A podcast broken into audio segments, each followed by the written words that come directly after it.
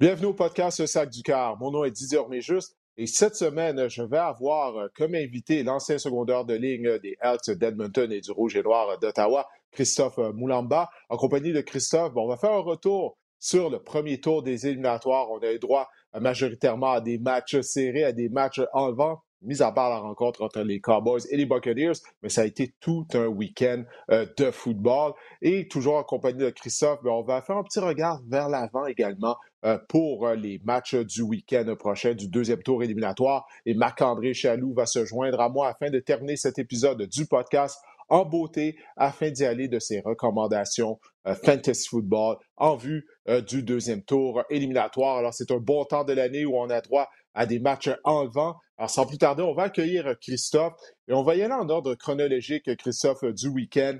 Euh, bien sûr, le premier duel qui mettait aux prises les Seahawks de Seattle aux 49ers à San Francisco. Et finalement, ça a été un match plus serré que prévu. La marque finale, elle est trompeuse, puisqu'à la mi-temps, c'était les Seahawks qui avaient l'avance. Et en première demi, ben, ils ont vraiment bien joué. Mais oui, c'est sûr. Puis honnêtement, ça m'a vraiment choqué c'est vraiment, j'avais quand même une attente que, c'est personnellement, moi, j'avais parié que les, les Seahawks, je pensais vraiment que les Seahawks seraient remportés, juste avec l'expérience ah, donc perdu de l'argent? Mais je peux pas dire que j'ai parié, je peux pas dire que j'ai mis de l'argent. Je peux dire que, ah, ok, ok.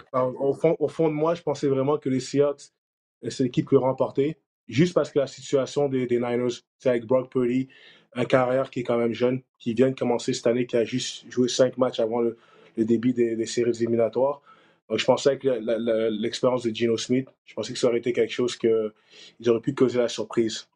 Mais je pense que le plan de match, puis je pense qu'on s'était dit, c'est qu'il ne peut pas avoir d'erreur. Si on regarde un peu pendant le match, euh, comme tu as dit, c'était match, et je pense que c'était égalité ou bien les Seahawks perdaient par un avant le premier revirement euh, des Seahawks. Donc, je pense que c'est ça qui a fait la plus grosse différence. Donc, faire aucune erreur. Parce que je pense que les Niners, ils ne pardonnent pas. C'est avec la puissance qu'ils ont. Euh, c'est pas l'équipe qui pardonne. Donc, je pense que jouer un match parfait, c'est super important. Ils ne l'ont pas fait.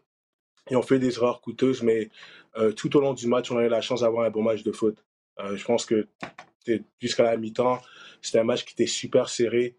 certaines erreurs qu'ils ont, qu'ils ont commis, qui ont coûté le match, puis à partir de là, la machine des Niners ont roulé, puis ils ont pu regarder derrière. Ouais, on n'avait pas de marge de manœuvre du côté euh, des Seahawks de Seattle.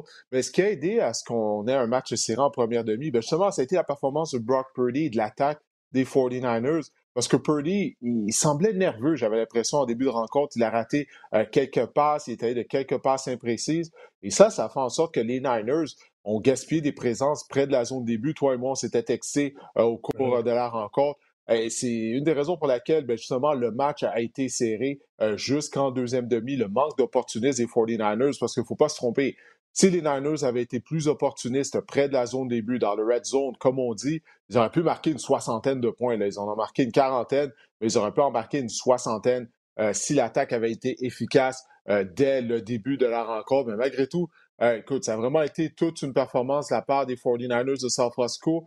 Mais est-ce que c'est moi, on n'a peut-être pas décelé une certaine faiblesse du côté des 49ers, surtout lors de la fin de la saison régulière et lors du match contre les Seahawks au niveau de la tertiaire? On sait qu'on a un excellent front. On a une excellente ligne défensive menée par Nick Bossa. On est capable d'appliquer de la pression sur le carrière adverse. Mais si la pression se pas, on est susceptible d'accorder de longs jeux. On a vu DK Metcalf notamment s'amuser aux dépens euh, de Traverius, euh, Ward, le demi coin, le numéro 7. Euh, qu'est-ce que tu penses de ça? Ça, c'est quelque chose euh, qu'on va tenter d'exploiter la semaine dernière euh, lorsqu'on va affronter les Niners. Eh ben, je pense que c'est sûr. Je pense que ça peut être pour une équipe qui est autant puissante que ça, parce qu'ils ont beaucoup de puissance sur l'attaque et la défense. Je pense que sur la tertiaire, c'est quelque chose que les gens vont essayer. Ils vont essayer vraiment d'attaquer puis essayer de demi-défensif le plus possible. Mais je pense qu'avec le talent qu'ils ont, ça va être difficile à battre. on regarde même du côté de l'attaque, euh, comme on dit, ils ont beaucoup de playmakers. Ils ont beaucoup de playmakers. Puis Purdy, je sais que tu as mentionné au début, il avait l'air un peu nerveux, mais je pense qu'on s'en attendait un peu. Tout le monde s'attendait un peu à un début de match un peu lent. Mm. Certaines passes qui n'ont pas été très, très bien lancées. Mais tu sais, j'ai quand même apprécié son calme. J'ai apprécié son calme, surtout après la première, la première demi, comment, comment il, traversait sa, progression, et comment il était capable d'utiliser euh, ses gros canons. Donc c'est sûr qu'ils ont, ils ont peut-être une certaine faiblesse, mais je trouve en tant qu'il joue avec beaucoup de confiance. les Niners. Puis je pense que ça va être une équipe qui est difficile à battre. J'adore les Cowboys personnellement, mais je pense que les Niners, avec, avec, qu'est-ce qu'ils ont, qui sont au niveau d'attaque, leur défense, leur défensive qui a été spectaculaire toute l'année, je pense qu'ils vont se remettre, ils vont se rétablir. Puis c'est peut-être un, un, mauvais match au niveau de la tertiaire, mais je pense que ça va revenir exactement où c'était avant les séries éliminatoires, puis avant le match qu'ils ont connu. Ils ont quand même connu un très bon match aussi. Ouais, avant de parler de l'autre rencontre, je veux juste quand même féliciter, souligner la saison que les Seahawks ont connue parce que euh, au cours de l'été, avant le début du camp d'entraînement, personne ne croyait aux Seahawks. Lorsqu'on a appris que Geno Smith allait être le carrière partant, ben, on s'est mis à ridiculiser Pete Carroll. Finalement, Geno Smith a complété euh, une trentaine de passes de toucher. Euh, il a même établi un record d'équipe pour le plus grand nombre de verges par la passe. Euh, Seattle, on doit améliorer la défense. Je pense qu'on doit consacrer notre repêchage, la période des joueurs autonomes, afin de trouver des chasseurs de quart, euh, des gros plaqueurs, de s'améliorer euh, contre le, jeu au sol. Mais écoute, si on peut avoir un autre repêchage comme on vient d'avoir en 2021, en 2022 plutôt, du côté de Seattle, mais là, on pourrait se retrouver potentiellement avec une équipe dominante comme à l'époque du Legion of Boom. Mais vraiment, ça a été une belle saison de la part de Geno Smith. Je tenais à le souligner. Euh, la deuxième rencontre qui était présentée samedi, on avait hâte de voir ce duel-là entre les Chargers et les Jaguars. Et puis, ça a finalement été un match spectaculaire après une première demi désastreuse de la part de Trevor Lawrence, qui a été victime de quatre interceptions. Oui, quatre interceptions en première demi. Mais je ne sais pas pour toi, Christophe, mais il a vraiment été impressionnant euh, en termes de caractère, sa force, sa force de caractère en deuxième demi. Après la rencontre, il a dit J'avais pas d'autre choix. Il dit Quel autre choix que j'avais que de continuer de le battre? Exactement. Puis je pense que c'est ça que moi, j'aimerais aussi souligner euh, sa force de caractère. Je pense faire comprendre l'audience qu'est-ce que ça prend de un pour être un athlète professionnel, puis qu'est-ce que ça prend pour être Trevor Lawrence. Je pense qu'on l'a tous suivi depuis le, le secondaire, puis on sait de quoi il est capable. Et je pense que c'est lancer quatre interceptions en un match, c'est déjà beaucoup. C'est lancer quatre interceptions en deux matchs, trois matchs, c'est déjà beaucoup. Mais pouvoir lancer quatre interceptions en une demi, puis être capable de rebondir comme il a fait, ça prouve que euh, le carrière qu'on a en Trevor Lawrence, c'est un carrière de concession. Puis beaucoup de doutes qu'il y avait sur lui l'an passé avec la, saison qu'il a eu sa première année, puis l'organisation. Je pense qu'il montre vraiment de, qui qu'il qui est. Je pense, puis comme on, depuis le début de sa carrière, que ce soit au secondaire ou bien au niveau euh, universitaire, ben, ça n'a pas menti. Je pense hier qu'il a montré, puis c'est pas la première fois qu'il fait face à de l'adversité. Je pense qu'il n'avait pas perdu de match euh, pendant quatre ans, quatre ans secondaire, puis c'est quatre années à Clemson. Puis je suis sûr, à partir de ces parcours-là, il y a, eu des, fois qu'il devait euh, revenir de l'arrière. Je pense qu'il a fait plusieurs fois. Donc, c'est la chose que j'aimerais souligner.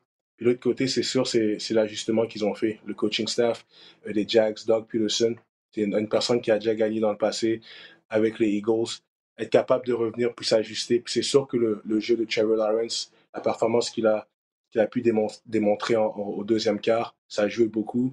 Et pouvoir changer un peu le plan de match, pouvoir donner plus de temps aussi au niveau de la ligne à l'attaque, euh, attaquer les zones profondes, essayer vraiment de laisser les routes se développer. Ça a été vraiment impressionnant à regarder, puis on a vraiment été gâtés en tant que fan. On ne peut pas parler de cette rencontre-là sans parler de l'autre côté, les Chargers. Euh, là, tu fais donner crédit avec raison à Doug Peterson, à Trevor Lawrence, euh, aux Jaguars. Mais on menait 27 à 7 du côté des Chargers. Tu es supposé gagner la rencontre, tu le sais. Euh, Brendan Staley, l'entraîneur-chef, là, plus tôt aujourd'hui, on a appris que Joe Lombardi, le coordinateur à l'attaque, a été congédié. Pour moi, c'est pas suffisant. Il faudrait congédier également Brendan Staley.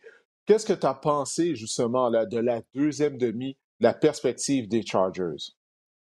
Ah, ça a été décevant. Ça a été décevant. Puis je trouve que la sélection de jeu qu'ils ont, qu'ils ont utilisée, c'était vraiment. Euh, il n'y a pas eu assez de courses. Ça, c'est une des choses que j'ai remarqué. Ils n'ont pas assez couru. Puis ils sont en défensif. Seulement 7 courses en deuxième demi, Christophe, avec une avance de 20 points, imagine-toi. Ouais, c'est inacceptable. Je pense que quand on parle de management, comment, quand on parle de manager un match, euh, c'est peut-être une des faiblesses de Staley, puis je pense que ça va lui coûter son poste aussi. Mais euh, non, c'est sûr que du côté des, des Chargers, je regardais plus du côté de la défensive, parce qu'à la fin de la journée, c'est 27 points. Euh, je dis pas que je pense que les 27 points ont été causés par les revirements, puis ont été causés par les unités spéciales aussi. Donc ils ont joué un très bon quart. Mais tu avoir 27 points puis avoir une avance rendu là au deuxième quart, puis on always say we put on the D, on le met sur la défense puis pas, pas, pas, été capable de, pouvoir ralentir Trevor Lawrence puis les, puis les Jags. je pense que c'est quelque chose aussi qu'il faut qu'on regarde. Moins, pas, pas être capable de mettre la pression non plus au deuxième quart sur Trevor Lawrence. Il avait le temps de laisser ses, routes se développer puis pouvoir être précis dans ses, dans ses lancers. Donc, je pense la ligne défensive des, euh, des Chargers qui a été excellent. C'est durant l'année qu'ils ont, ont, vraiment beaucoup de talent sur la ligne défensive. Je pense que ça a regardé beaucoup. Et aussi l'ensemble de l'œuvre dans l'unité défensive aussi, juste pour pouvoir maintenir euh, une avance de 27 points. Donc, euh, c'est ça. On était plus 5. On a été plus 5 dans, la colonne des revirements. Jamais dans l'histoire de la NFL, une équipe a perdu un match avec une, euh, en, étant plus 5 au niveau du différentiel de revirement. Là, ça a vraiment été une implosion historique. Ça a été le troisième plus gros écroulement de l'histoire des éliminatoires de la NFL, étant donné qu'on menait euh, par 27 points. Et tu as parlé de la ligne défensive. Joey Bossa a complètement perdu les pédales à, la fin de la rencontre. Puis, je veux savoir ta perspective là-dessus. Il retourne sur les lignes de, côté, il est en furie parce qu'il a été pénalisé, il envoie son casque au sol. Là, tu as Brandon Staley qui va ramasser son casque, il le redonne à Bossa, puis lui, il le relance au sol encore une fois. Euh, probablement, qu'est-ce que Staley faisait à ramasser le casque de Bossa? Est-ce que tu aurais vu Mike Tomlin ou Bill Belichick ramasser le casque d'un joueur après que le joueur approché son casque au sol? Qu'est-ce qu'il faisait, Brandon Staley, au, lieu premièrement, de dire à Bossa de ramasser son casque et ensuite de ça, d'essayer de le calmer parce qu'à ce moment-là, le match n'était pas terminé. On avait de besoin justement de Bossa, comme tu disais, pour appliquer de la pression sur Trevor Lawrence. Je ne veux même pas juger la réaction parce que dans le feu de l'action, il y a tellement de choses qui se passent. Donc, je ne vais pas juger la réaction de, de Bossa, puis je ne vais pas juger la réaction de Stélie en ramassant le casque. Je pense que c'est sûr qu'en montrant de la frustration comme ça, surtout au moment, au moment du match, puis au moment crucial du match, ça n'a pas aidé. Parce qu'on sait que c'est le foot, c'est un jeu de momentum. Puis du côté Staley, euh, il y a beaucoup de choses qu'on pourrait critiquer. Il y a beaucoup de choses qu'on pourrait critiquer euh, à, plusieurs niveaux, mais je pense que sa réaction, c'était peut-être éviter une pénalité. On peut dire, il lance le casque, je pense qu'il est encore euh, sur le terrain, donc peut-être ramasser le casque ou quoi que ce soit. Donc je suis pas vraiment dans sa tête pour, c'est pour pouvoir donner une opinion vraiment qui est, qui est, qui est simple, parce que sur le feu de l'accent, il y a beaucoup de choses qui se passent. Et je pense, néanmoins, que ce soit sa réaction ramasser le casque ou quoi, comme on s'est dit tantôt, je pense que c'est la fin pour lui euh, à aller avec les Chargers. Puis euh, c'est dommage. Ça a été quand même c'est quand même un bon coach, une bonne tête de foot. Et je pense qu'il y a beaucoup de choses qui, qui, qui, doivent changer. Puis les décisions qu'il a prises même la semaine dernière en jouant Mike Williams, puis avoir perdu son, un, de ses meilleurs, un de ses meilleurs receveurs. Euh, On aurait pu utiliser Mike Williams samedi soir. Ben oui, on aurait pu l'utiliser, puis ça aurait, été, ça aurait fait une grosse différence. Je pense que ça aurait été une grosse différence, surtout sur les troisième, les troisième SO, troisième et quatrième quarts qu'on avait la misère à convertir. Je pense que ça aurait été une très grosse différence, puis ça aurait sûrement été le match. Je pense que ça a été vraiment la différence au niveau euh, des, euh, des Chargers. Une chose que j'ai hâte de voir, c'est est-ce que cette défaite-là va laisser des séquelles? Parce qu'on parle d'un écroulement euh, de 27 points euh, des fois, euh, ces, défaites-là, les, concessions ne s'en remettent pas, le groupe de joueurs en tant que tel ne s'en remet pas, puis ça se transporte à la saison suivante. Ça va être quelque chose à surveiller, surtout si Brandon Staley euh, est de retour à la barre de l'équipe pour la saison 2023. Mais étant donné qu'on a congédié Joe Lombardi, je me dis que bon, c'est lui le bouc émissaire, et puis sûrement que Staley va être en mesure de sauver son emploi. On verra bien au cours des prochains jours. On va se tourner vers les rencontres de dimanche. Euh, les Dolphins de Miami étaient à Buffalo. On s'attendait à un match à sens unique, étant donné que Miami jouait avec son carrière numéro 3, euh, Skyler Thompson. Euh, ça aurait pu être le cas. Le problème, c'est que Josh Allen, il a été téméraire, il a été victime de revirements, il essaie d'en faire trop. Ouais, il a été victime de trois revirements. Ça, ça a donné des courts terrains aux Dolphins qui n'ont pas eu orchestré de longues séquences nécessairement pour marquer de leur toucher. Christophe, est-ce que tu as été déçu par la performance des Bills? Est-ce que justement, la performance de Josh Allen euh, t'inquiète? Ça a été une performance vraiment décevante des Bills. Je pense qu'ils ont quand même joué un bon match en tant qu'unité. Mais je pense que qu'est-ce qui a été un problème depuis le début de sa carrière, puis depuis le début de l'année aussi, c'est les revirements. Sûrement des revirements qui sont super coûteux. Donc oui, je suis, vraiment inquiet. Parce que je pense qu'en commençant ce match-ci, on s'attendait à un, match à sens unique, comme tu as dit. Euh, les Dolphins, c'est une équipe qui n'a pas de confiance. Je pense qu'ils avaient commencé la saison 8, victoires, 3 défaites, qui ont fini 9-8. Donc, ils ont affronté une équipe qui n'avait aucune confiance. Ils ont affronté une équipe qui avait un troisième carrière, lui aussi un choix de septième ronde. Donc, qui n'avait aucune expérience, de 1. Et puis, c'était un troisième carrière. Donc, c'était même pas un carrière qui a pris beaucoup de répétitions à travers de l'année. Et aussi, le plus, c'est aussi la température. Euh, en Floride, ça il fait super chaud. Le fait que les Dolphins sont venus à Buffalo, température, on l'a vu au début de match, beaucoup de, beaucoup de receveurs qui n'ont ont pas pu attraper certaines passes qui étaient assez faciles au niveau de la température. Donc, on s'attendait qu'à ce que les Bills euh, dominent. C'est dominent complètement. Puis, on connaît les Bills, comment ils sont bons, surtout au niveau de l'attaque, aussi en défensif aussi. Et on n'a pas vu ça. Donc, c'est sûr, je suis inquiet pour eux pour la semaine prochaine. Euh, Josh Allen, même chose, c'est une personne super talentueuse, c'est un, joueur super talentueux, un des meilleurs carrières de la génération. Et je pense qu'au niveau des revirements, si, si ça se reproduit encore la semaine prochaine, euh, ça ne pourra pas passer. Ça pourra pas passer du côté des Bills. Ouais, puis l'attaque des Bills, elle est décousue. Euh, je croyais qu'on allait miser plus euh, sur Devon Singletary et James Cook. À un certain moment donné, je regardais la rencontre en compagnie de Mathieu Pro, Bruno Epel. On se demandait, ben oui, Devon, Devon Singletary, on le voyait pas, on lui remettait pas le ballon. Euh, on tente des longs passes, mais c'est comme s'il n'y avait rien de constant au sein de l'attaque de Buffalo. Ça aussi, c'est quelque chose que je trouve euh, qui, est inquiétant. Euh, puis du côté des Dolphins, écoute, on a sélectionné 45 passes, on a tenté 45 passes et couru seulement 13 fois avec le ballon, avec un carrière numéro 3, comme tu viens de dire, choix de septième ronde. il a passé la majorité de la saison, bon, sur le scout team, comme on dit. Euh, Mike McDaniel était supposé être un génie du jeu au sol euh, avec les 49ers mm-hmm. de San Francisco. On n'a jamais vu ça de la saison du côté des Dolphins de Miami.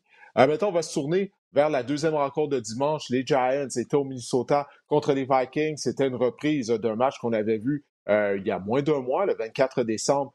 Les Vikings avaient vaincu les Giants à la suite de beauté pression de 61 verges. Mais là, cette fois-ci, c'est New York qui a eu le déçu. Qu'est-ce que tu as pensé de la performance de Daniel Jones et par conséquent de la performance de l'unité défensive des Vikings? Encore une fois, on s'est texté durant le match. Euh, toi et moi, on est deux anciens joueurs euh, défensifs. Ça faisait mal aux yeux de voir la défense du Minnesota. Ça faisait mal aux yeux. Ça faisait vraiment mal aux yeux. Puis je pense même le, le score qu'on a vu, ça détermine même pas la dominance qui s'est passée. Euh, je pense que le score était beaucoup plus mm-hmm. serré que qu'est-ce qui s'est passé. C'est sûr, au niveau des Vikings, toute la saison, ils ont eu de la misère en défense. Euh, toute la saison, de la misère en défense, ne sont pas capables d'arrêter la course. En, conséquence de ça, ils jouent certaines couvertures qui les exposent beaucoup sur la passe. Donc, ça fait qu'ils ont dû payer le prix. Daniel Jones, euh, très bon, de, il, a, bien fini la saison. Il avait bien commencé la saison. Je pense qu'il a eu une très bonne saison cette année. Surtout la, deuxième moitié de la saison, je pense qu'il a vraiment step up, comme on dit, au, niveau de son jeu. Puis je pense que euh, dimanche, c'était une de ses meilleures performances en carrière. Euh, au match le plus important de sa vie. Puis je pense que c'est ça qui fait la, fait la plus grosse différence. Il a été calme. C'est son calme que j'ai aimé. Il a été calme. Il, a traversé toutes ses progressions. Euh, il a bien couru le ballon aussi. Il a pris des bonnes décisions. Puis je pense que c'est ça avec Daniel Jones. Quand il prend des bonnes décisions, on sait qu'il a quand même du talent. Il est capable d'être précis. Euh, il a démontré des bons flashs. Ça traverse sa carrière, même si ça commençait assez difficilement. Mais le calme de Daniel Jones, euh, puis la défensive des Vikings qui, qui aucune chance, qui faisait complètement pitié. Donc ça a été un match à sens unique selon moi, même si le score ne détermine pas exactement qu'est-ce qu'on a vu. Ça a été un match à sens, unique, une complète domination des, des Giants. Ouais, 379 verges d'attaque pour Daniel Jones. On combine ses verges par la passe et ses verges au sol. Puis ça, je trouvais ça complètement hallucinant. Euh, la façon dont il courait, surtout en première demi. C'est comme si les Vikings n'étaient pas au courant que Daniel Jones était un carrière mobile. C'est comme si on n'avait pas établi de plan au sein, en particulier de la ligne défensive, afin de, si on allait tenter d'appliquer de la pression sur lui, de le faire de façon disciplinée, d'essayer d'avoir un filet autour de lui, de ne pas le laisser euh, déborder. Il n'y avait personne qui contenait la majorité du temps lorsque Daniel Jones se sortait de la pochette. Bref, ça a été vraiment une performance désastreuse. Comme tu l'as dit, la défense des Vikings n'a pas été bonne de la saison.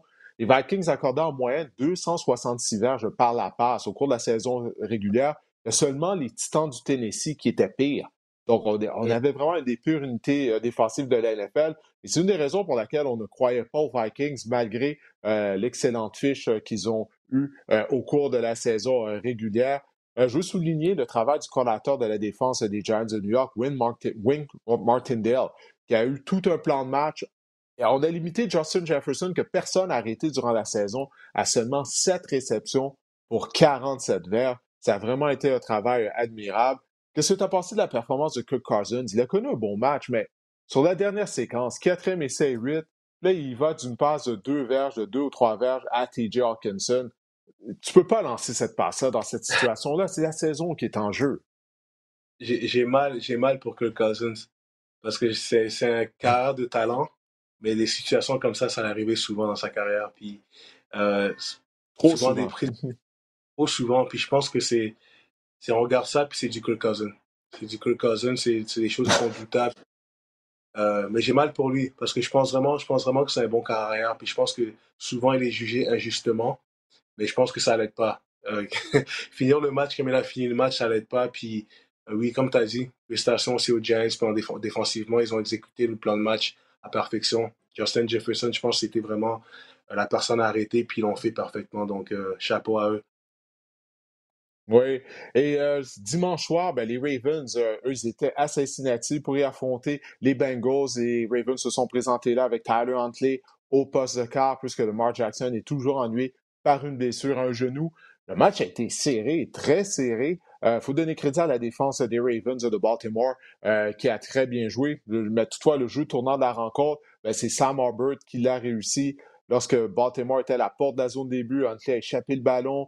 Albert a recouvré l'échappée qu'il a ramené jusque dans la zone début sur une distance de 98 verges. C'était tout un jeu qu'on va revoir au cours des prochaines semaines et même des prochaines années continuellement. Dis-moi, qu'est-ce qui a retenu ton attention euh, dans ce duel Ravens-Bengals? Moi, c'était la défensive. La défensive, puis même des deux côtés, je dirais. Mais la défensive des Bengals, euh, ça fait la plus grosse, différence. La ligne défensive aussi, si tu regardes, ils ont ramé beaucoup de mouvements, beaucoup de mouvements pour pouvoir euh, ramener une pénétration puis mettre de la pression sur Huntley. Puis on sait que c'est pas pas le carrière le plus c'est un carrière qui est très mobile et peut-être pas le carrière le plus précis. Donc je pense à la défensive on fait des gros jeux au bon moment. Le jeu de Logan, Wilson qui a qui a pu euh, forcer l'échappée puis qui a causé un toucher, c'est sûr ça a été la plus grosse différence du match. Les Ravens ont bien joué, ils ont donné un bon spectacle. Puis si c'était pas pour ce jeu-là précisément, je pense que le match aurait été l'autre côté. Donc, on doit vraiment donner beaucoup, beaucoup de crédit à la défensive. Les linebackers de, des Bengals, Jermaine Pratt, Logan Wilson ont joué un très bon match. Ont fait des jeux clés au bon moment. Puis, je pense que c'est ça. Je pense que les Bengals, euh, s'ils veulent, veulent continuer, puis s'ils veulent gagner, puis compétitionner la semaine prochaine contre les Bills, ils devront que, en défensive, ils devront être excellents. Parce qu'en attaque aussi, en attaque, sais pas toujours quoi t'attendre, euh, surtout avec leur ligne offensive. Mais en défensif, il faut vraiment qu'ils ramènent ça, comme ils ont fait cette semaine qui continuent à performer comme ils l'ont fait, puis ils vont avoir une très bonne chance euh, la semaine prochaine. Cette semaine. Ouais, personnellement, j'ai trouvé que ouais, ouais, j'ai trouvé que les Ravens ont bousillé l'attaque des deux minutes. Euh, mm-hmm. John Arba était très lent à utiliser ses temps d'arrêt. Euh, il y a eu un jeu, à la suite d'un jeu, je pense qu'on a gaspillé une trentaine de secondes. Euh, écoute, je ne sais pas si c'est à cause Tyler Huntley n'est pas habitué de, jouer lors de ce genre de situation, mais bref, c'était vraiment mal exécuté. On a parlé tout à l'heure de Joe Lombardi, le collateur à l'attaque des Chargers qui a été congédié. Moi, ça fait deux ans, je dis, Greg Roman, le collateur à l'attaque des Ravens de Baltimore, même lorsque Lamar était là, plutôt cette saison, l'attaque en arrachait. C'est un système qui est simple. Je ne sais pas ce que tu en penses. Un ancien euh, joueur euh, défensif, un ancien secondaire de ligue au niveau du football professionnel l'attaque des Ravens, elle est tellement simple. L'attaque par la passe de Baltimore, euh, on est rendu à la NFL. Il faut que ça soit plus complexe que ça, parce que c'est, on dirait, soit des concepts de jeu qu'on voit au niveau de l'école secondaire. Oui, c'est sûr. Puis aussi, des fois, ça, ça peut peut-être démontrer la confiance qu'on a avec le carrière aussi. Puis je pense que moi, Lamar Jackson, il a prouvé, je sais qu'il n'a pas joué le match, le match précédent, mais euh, il a prouvé pour être un bon carrière. On a, souvent critiqué en disant que c'était plus un, running back qu'un quart arrière. Donc, je pense qu'on peut commencer à, travailler à ce niveau-là. C'est pousser un peu plus, puis ramener une nouvelle saveur euh, au niveau de l'attaque, parce que c'est vrai que ça commence à faire dur.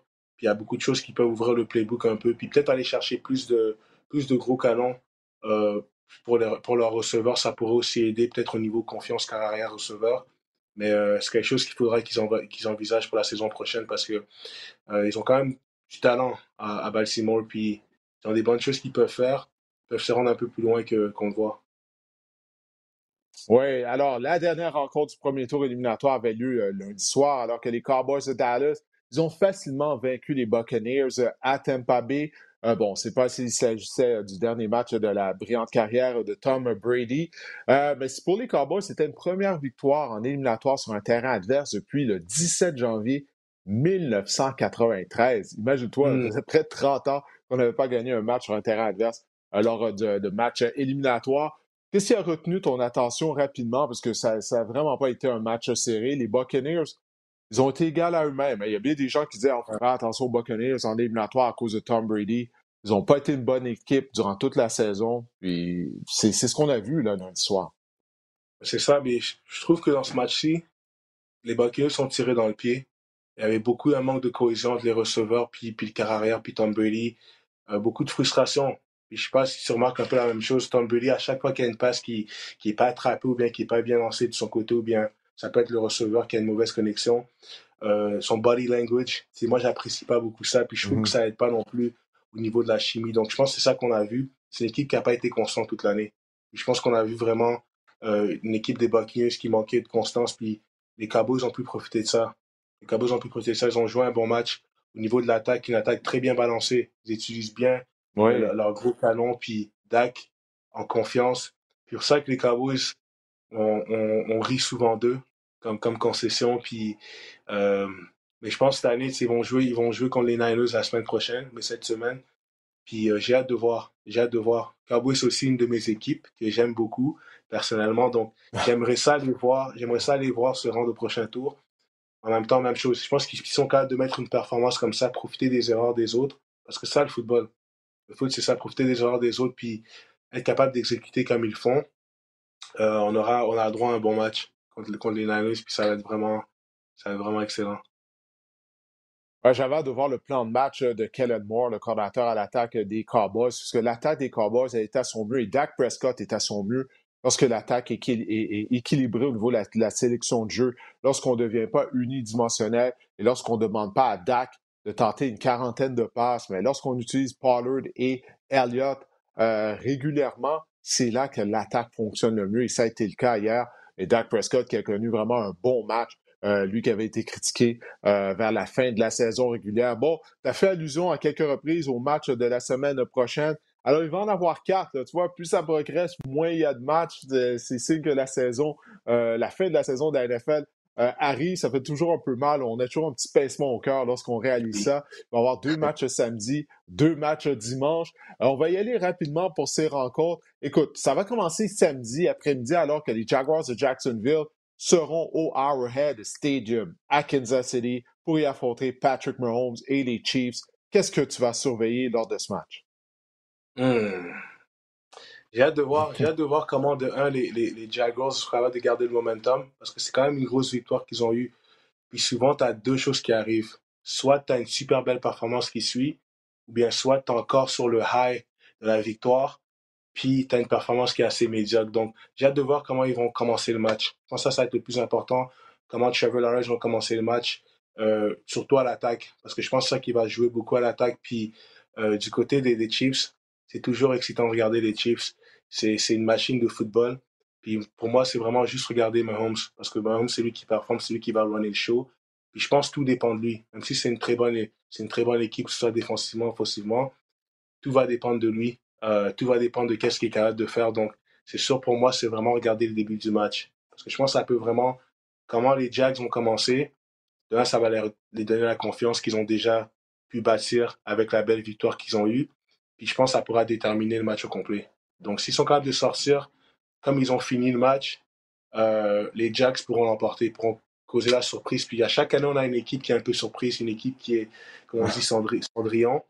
Euh, je pense que ça pourrait être les Jags. Je pense que ça pourrait être Jacksonville? Ouais. Ouais, je pense que ça pourrait être. S'ils sont capables de sortir en force et non sortir un peu mou parce qu'ils ont eu une belle victoire puis sont encore satisfaits de ce qu'ils ont fait la semaine dernière. Donc. Écoute, bon, premièrement, Trevor Lawrence, je crois qu'il va connaître un meilleur début de match. Ben, il peut pas avoir un pire début de rencontre qu'il a eu contre les Chargers, hein, avec quatre interceptions en première demi. Mais j'ose croire qu'il va être plus détendu. Mais aller au Howard Stadium avec la foule bruyante, contre les Chiefs. Je ne crois pas que les jeunes Jaguars sont prêts à relever ce défi-là. Il euh, ne faut pas oublier que leurs deux derniers matchs contre le Tennessee et contre les Chargers, c'était essentiellement des matchs éliminatoires. Les deux rencontres étaient à Jacksonville. Là, c'est un autre niveau je ne crois pas qu'on est prêt à ça encore. Mais bref, on va voir. Écoute, moi, j'aime les Jaguars. Depuis quand l'entraînement, j'avais hâte de voir euh, les performances de Trevor Lawrence avec un vrai entraîneur-chef, euh, de, de, quoi euh, il allait être capable dans la NFL, puis il l'a démontré avec une belle saison. Et comme tu l'as dit, il a fait preuve de caractère en deuxième demi la semaine dernière. Les Giants de New York, eux, ils seront à Philadelphie pour affronter les Eagles. Bon, bien sûr, c'est ces deux équipes qui se connaissent bien, qui jouent au sein de la section S de la nationale. Alors, euh, qu'est-ce que tu vas surveiller lors de ce duel entre les Giants et les Eagles? La défensive, la défensive des Eagles, euh, ils ont une belle défensive tout le long de la saison. Puis j'aimerais ça regarder comment ils vont réagir. Ils ont eu une semaine off. Donc des fois, ça peut être trompeur. La semaine off, ça peut être utilisé euh, d'une bonne manière. Mais aussi, ça peut être quelque chose un peu qui, qui fait en sorte que le début du match est un peu plus difficile. Donc j'ai hâte de voir comment ils sont capables de maintenir ces coins Barkley. Ça, c'est quelque chose qui va être important être capable d'arrêter la course, surtout au début du match. Et aussi, euh, Daniel Jones, je pense qu'il est capable de répéter qu'est-ce qu'il a fait la semaine, la semaine dernière. Je pense qu'on peut avoir un match. Et c'est sûr, de mon côté, euh, les Eagles, c'est les favoris. Ils ont, été l'équipe la plus constante de la, de la, NFL. Ils ont été l'équipe la plus dominante. Puis eux, c'est la même chose à tous les niveaux. Ils sont bons. Ce soit à l'attaque, ce soit les receveurs, soit le, le arrière, Hurts qui, est capable de courir, qui est capable de passer. Donc, c'est une équipe qui est euh, quasi parfaite selon moi. Donc, ça va être vraiment un match qui est émotionnel. Donc, ça va être un match qui va être basé sur les émotions. Puis, j'ai vraiment hâte de voir comment, comment New York vont, vont se présenter à Philadelphie pour pouvoir euh, au moins nous donner un match. Parce que sinon, ça pourrait, comme on dit en anglais, ça pourrait être vraiment ugly. Ça pourrait être vraiment, euh, ça pourrait vraiment être ugly avec les, ouais. les Eagles.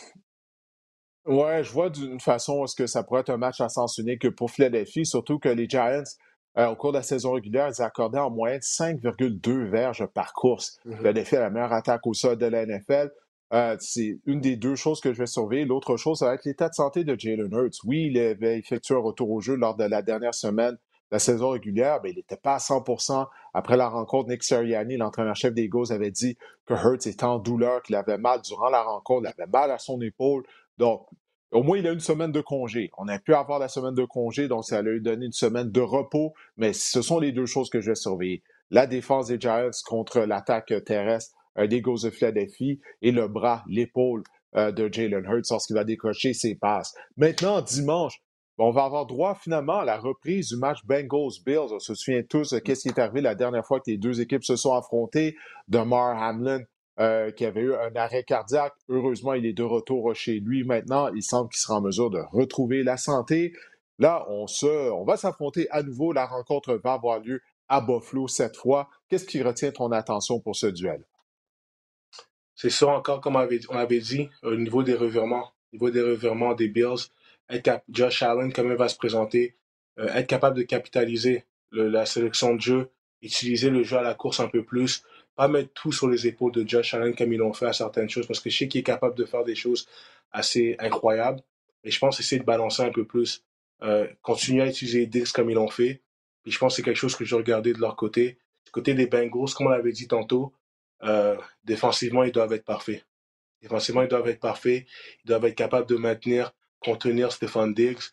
Puis au niveau des linebackers encore, arrêter la course, arrêter Josh Allen. Parce qu'ils sont capables aussi de courir avec Josh Allen. Ils ont souvent des jeux que, les, que les Bills sont capables de faire pour euh, l'utiliser à chaque, à chaque chose. Right? So, euh, de mon côté, c'est vraiment regarder euh, la défensive des Bengals. Niveau offensif, niveau offensif des Bengals, on sait déjà Joe Burrow, un joueur qui est super, super tough, mentalement super tough comme joueur, et pouvoir garder cette confiance, surtout après les, les matchs qu'il a réussi, même le dernier match qu'ils ont eu, beaucoup de coups, beaucoup de sacs. Ils ont deux bloqueurs qui sont, qui sont réservistes, qui jouent. Donc, on va surveiller ouais, ces deux ça, c'est, ça, c'est clé, ça, ouais. On Même, euh, du coup, tout le côté droit de la ligne d'attaque, c'est des joueurs réservistes. On a perdu Lyle Collins, euh, Alex Kappa, euh, le garde est absent. Là, on vient de perdre les services de Jonah Williams pour le reste de la saison qui s'est blessé un genou contre les Ravens de Baltimore. Donc, trois des cinq joueurs de la ligne d'attaque des Bengals sont des réservistes. Puis on a vu l'année dernière, on a vu des ennuis à protéger Burrow euh, au Super Bowl contre les Rams. Euh, moi, je pense que juste ça, ça peut faire pencher en faveur euh, des Bengals. Du moins, moi, c'est ce que je vais surveiller lors du duel entre les Bengals et les Bills dimanche. Absolument. La ligne à l'attaque, je pense que c'est quelque chose qui, qui, va faire la plus grosse différence pour, pour le match. Donc, avoir des, avoir des joueurs qui sont capables de step up et pouvoir protéger Burrow, se donner le temps pour pouvoir effectuer les passes. Euh, il y a des belles cibles qu'il peut, peut utiliser, Higgins, Chase. Donc, j'ai hâte de voir comment ils vont le protéger. Puis je pense que ça va jouer là. Puis aussi au niveau défensif, je pense qu'il faudra arrêter la machine des Bills parce qu'on sait qu'est-ce qu'ils sont capables mm-hmm. de faire. Oui. Et la dernière rencontre du deuxième tour éliminatoire, eh bien, mettre en prise les Cowboys de Dallas aux 49ers de San Francisco. C'est déjà certain que tout au long de la semaine, on va voir des images d'archives, des confrontations entre les deux équipes lors des années 90. Troy Aikman, Steve Young euh, de l'autre côté, même durant les années 80, euh, Joe Montana de catch. Je suis certain qu'on va tout revoir ça au cours pendant la semaine.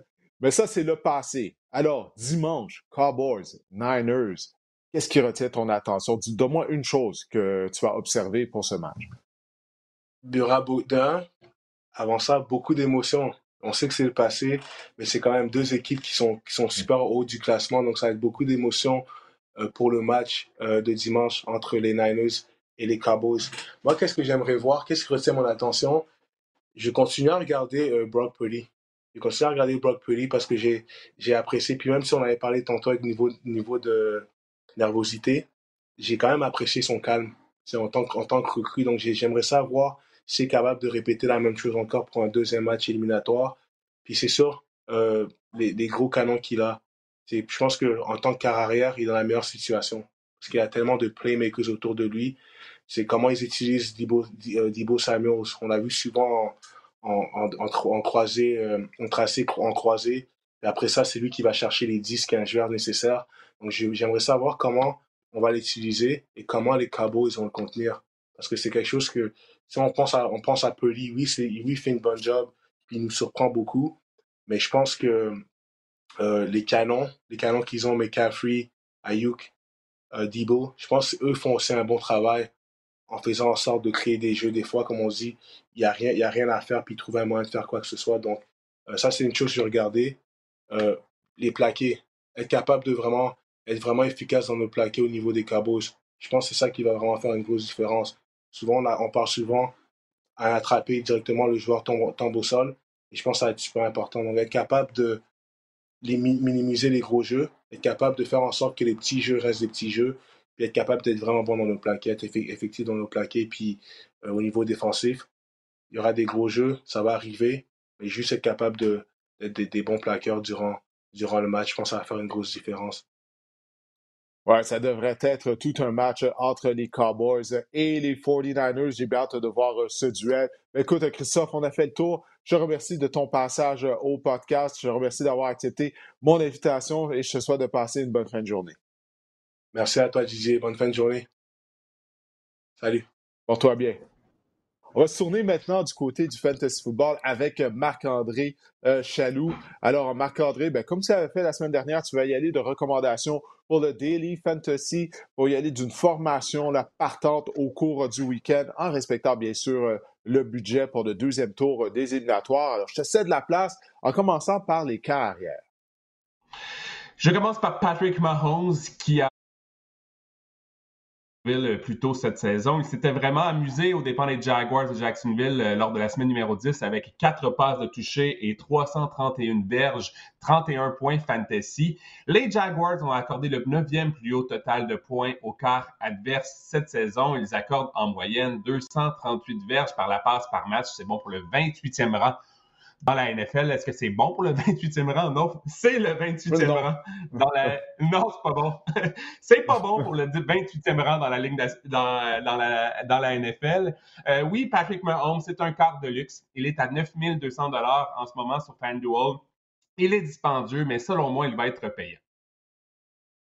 Ben, est-ce qu'il y a un carrière justement qui est une aubaine, euh, qui, si on veut là, débourser notre argent à d'autres positions, euh, quel est le carrière que tu nous recommandes? Je vais aller voir l'autre carrière de, ce, de cet affrontement qui, je crois, pourrait être euh, sera un affrontement au potentiel offensif quand même énorme. Et je parle de Trevor Lawrence du côté. Le faut pas oublier que Trevor Lawrence, qui est à 7600 dollars sur FanDuel, ben, il, a, il a terminé six fois dans le top 10 la position de carrière depuis la semaine numéro 9.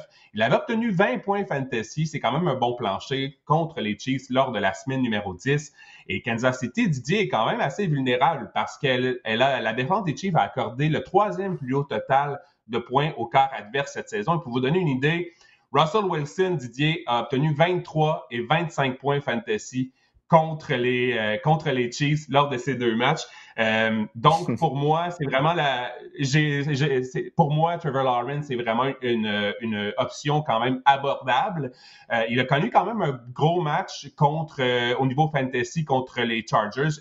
Que dis-je? Une grosse deuxième demi contre les Chargers au niveau fantasy. J'aime aussi la perspective de, de Jalen Hurts cette semaine. Par contre, c'est un choix audacieux. Jalen Hurts est à 9000 dollars et on ne sait pas trop euh, de quoi. Il m'a pas vraiment convaincu euh, lors de la dernière semaine, lors de la semaine 18, Jalen Hurts, mais par contre, lors de la semaine 14 contre les Giants, il avait obtenu 77 verges au sol, il avait inscrit trois touchés, deux passes de touchés, dont un au sol. Donc, je pense que Jalen Hurts, si vous euh, avez l'âme gambler un peu, ça peut être une option quand même intéressante, mais une option également assez dispendieuse par contre. Et maintenant, chez les demi à l'attaque, il y en a de très bons qui seront en action lors du deuxième tour des éliminatoires. Quel est celui-là que ça vaut la peine, là, justement, de débourser des sous pour l'avoir au sein de la formation partante? Lors de la semaine 14, les Eagles, Didier, avaient couru 31 fois dans la victoire écrasante contre les hmm. Giants de New York. Ça m'amène à vous parler de Miles Sanders, qui est à 7200 dollars Miles Sanders. Il avait obtenu lors de cette semaine 14 144 verges au sol et deux touchés.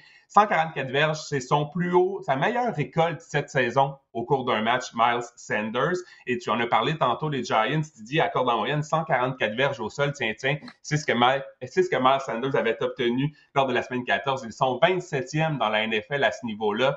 Ils, ont accordé également le dixième plus haut total de points aux porteurs de ballon adverses la défense des, Giants. Elle est vulnérable contre la course. Et euh, si on, prend le match de la semaine dernière contre les Vikings, Dalvin Cook a vraiment, euh, obtenu seulement 15 courses, mais il a quand même obtenu 4 verges par course. Donc, pour moi, Miles Sanders devient une option quand même abordable et assez intéressante au niveau euh, du fantasy DFS cette semaine.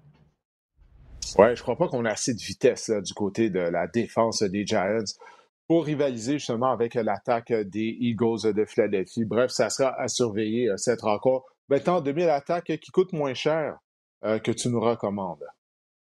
Euh, peut-être moins cher, mais pas beaucoup moins cher. Hein? 7000 dollars, c'est pour Jarek McCaffrey, le porteur de ballon des, des Chiefs de Kansas City.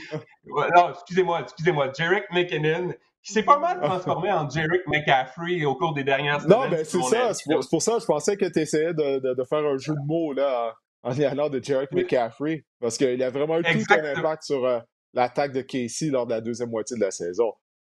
J'ai essayé de faire un jeu de mots avec un délai entre nous. Ben, c'est ça que ça donne. Ça donne que c'est poète ah, oui, ben oui, c'est ça. bon, on le voit sur le tableau, là. Jarek McCaffrey, point d'interrogation. Exactement. Donc, Jarek McKinnon à 7000 dollars, neuf touchés en six matchs. Il a conclu l'année de façon vraiment spectaculaire. Il a, été deux fois dans le top 5 à ses cinq derniers matchs d'Eric McKinnon. Il a obtenu 6 catchs, 56 verges contre les Jaguars lors de la semaine numéro 10. Et on sait que les, sites comme, comme FanDuel, comme DraftKings, c'est souvent des sites pour, où le format est PPR, hein. donc on donne des points pour les réceptions. Donc, Jarek McKinnon devient assez payant. Euh, à ce niveau-là. Je le préfère à Isaiah Pacheco, si vous voulez mon avis, dans le champ arrière des, Chiefs, e, e, expressément parce que parce que justement, c'est le porteur de ballon qu'on utilise en situation de passe. Il coûte 600 dollars de plus que Isaiah Pacheco en ce moment sur FanDuel, mais je pense que Jared McKinnon, euh, il en vaut la peine. Ça vaut la peine de débourser 600 dollars de plus pour, euh, pour s'offrir les services de Jared McKinnon le week-end prochain. Et maintenant, la position de receveur de passe qui on devrait jouer, là, qui on devrait faire jouer plutôt ce week-end? Je, t'écoutais tantôt analyser euh, la défense des 49ers et de parler de la tertiaire qui est suspecte. Et ça m'amène mm-hmm. à vous parler de, de CD Lamb, qui pour moi euh, sera un receveur euh, numéro un au niveau fantasy sur les sites FanDuel et DraftKings cette semaine, mais ce sera pas, il ne sera pas aussi coûteux ou euh, que, les, que des receveurs comme Jamar Chase, comme Stephon Diggs. Euh, pourquoi? Parce que les, les 49ers ont accordé le sixième plus haut total de points aux receveurs adverses cette saison. Donc, on peut aller chercher des points contre la, la, la fameuse défense des 49ers.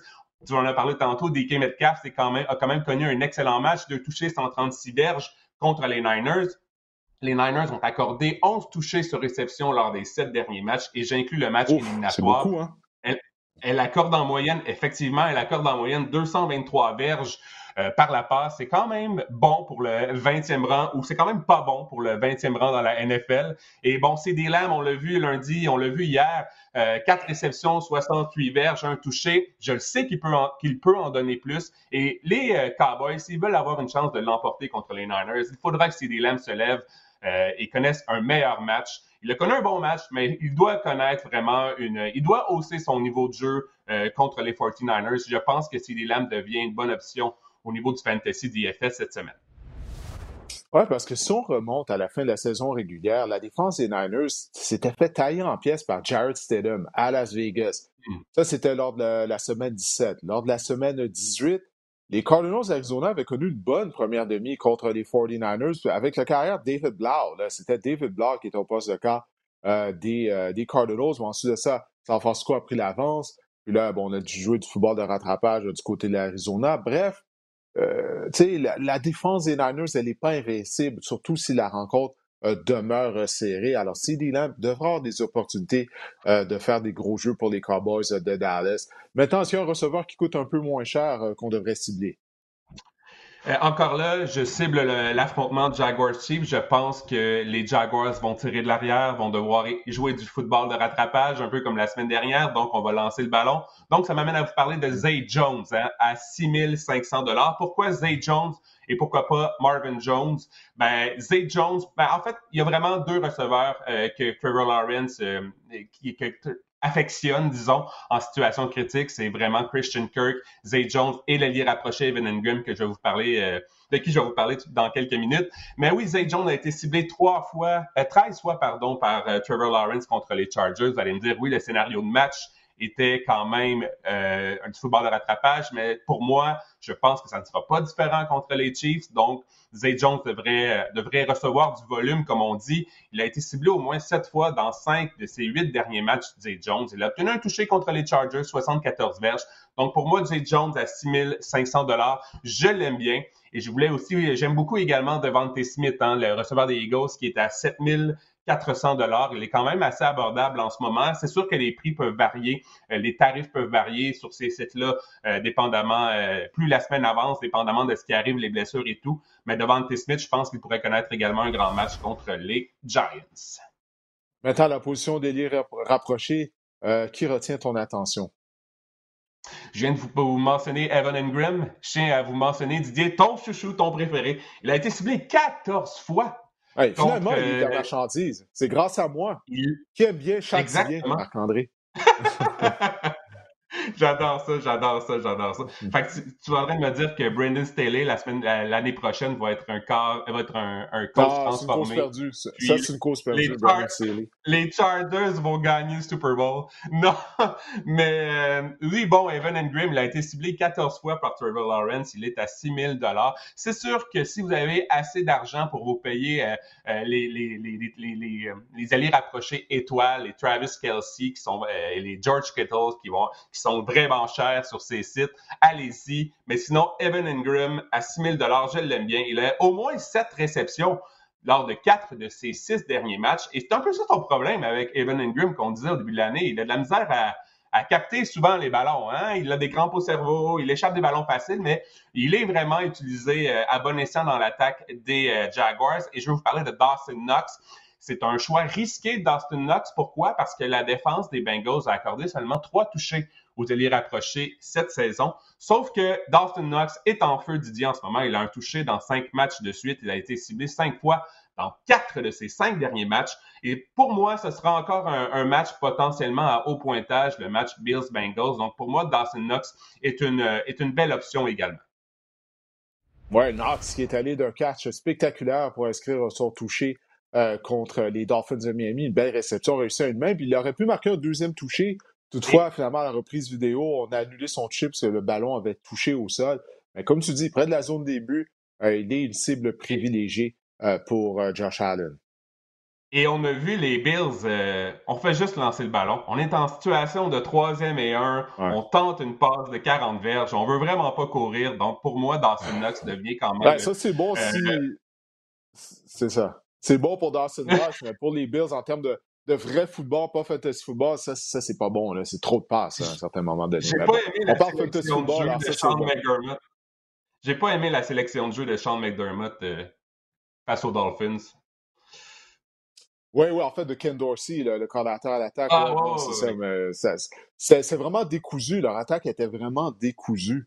Euh, C'était bizarre. En tout cas, j'espère justement que Sean McDermott va parler à Ken Dorsey pour lui dire regarde, là, euh, faudrait qu'il y ait plus de constance avec notre jeu au sol euh, la semaine prochaine. Puis maintenant, euh, est-ce qu'il y a une défense qui, selon toi, euh, sera productive en termes de fantasy football lors du deuxième tour des éliminatoires?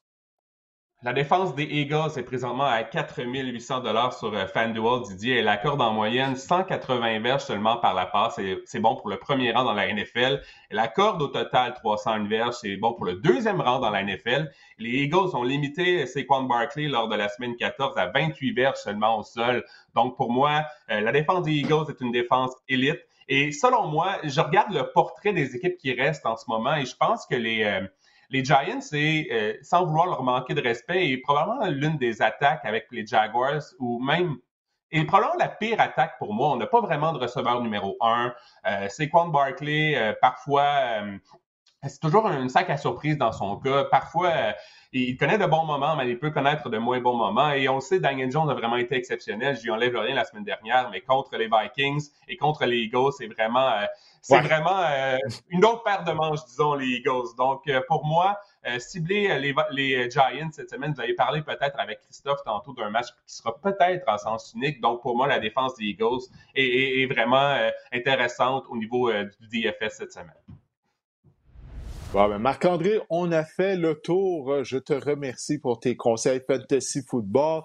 Et aussi, on n'a pas remarqué ta partisanerie pour euh, les Eagles euh, au cours euh, de ta chronique. C'est pour les gens qui ne le savent pas. Tu es un partisan des Eagles de Philadelphie. J'ai un horloge en arrière, là. Ah, ben oui, oui, c'est vrai. Ben ouais, c'est ça. On peut voir ça avec le logo des Eagles. Bref, parce que je sais que tu as, hâte au week-end pour voir de quoi ton équipe va avoir l'air, étant donné qu'elle aspire au Super Bowl. On a hâte de voir ça. On a hâte au deuxième tour des éliminatoires. Alors, faut juste patienter quelques jours jusqu'à samedi euh, finalement avant, de voir la première rencontre éliminatoire. Alors pour les gens qui ont regardé le podcast ou qui l'ont téléchargé, qui le téléchargent à toutes les semaines, ben, c'est grandement apprécié. On espère, euh, Marc-André, moi, ainsi que Christophe Moulambab, on espère que cet épisode vous a plu. On se reparle la semaine prochaine alors qu'il n'y aura plus que quatre équipes qui seront toujours en vie et qui seront toujours euh, des, des, formations qui aspirent à participer au 57e Super Bowl. Passez une bonne semaine. On se reparle mardi prochain.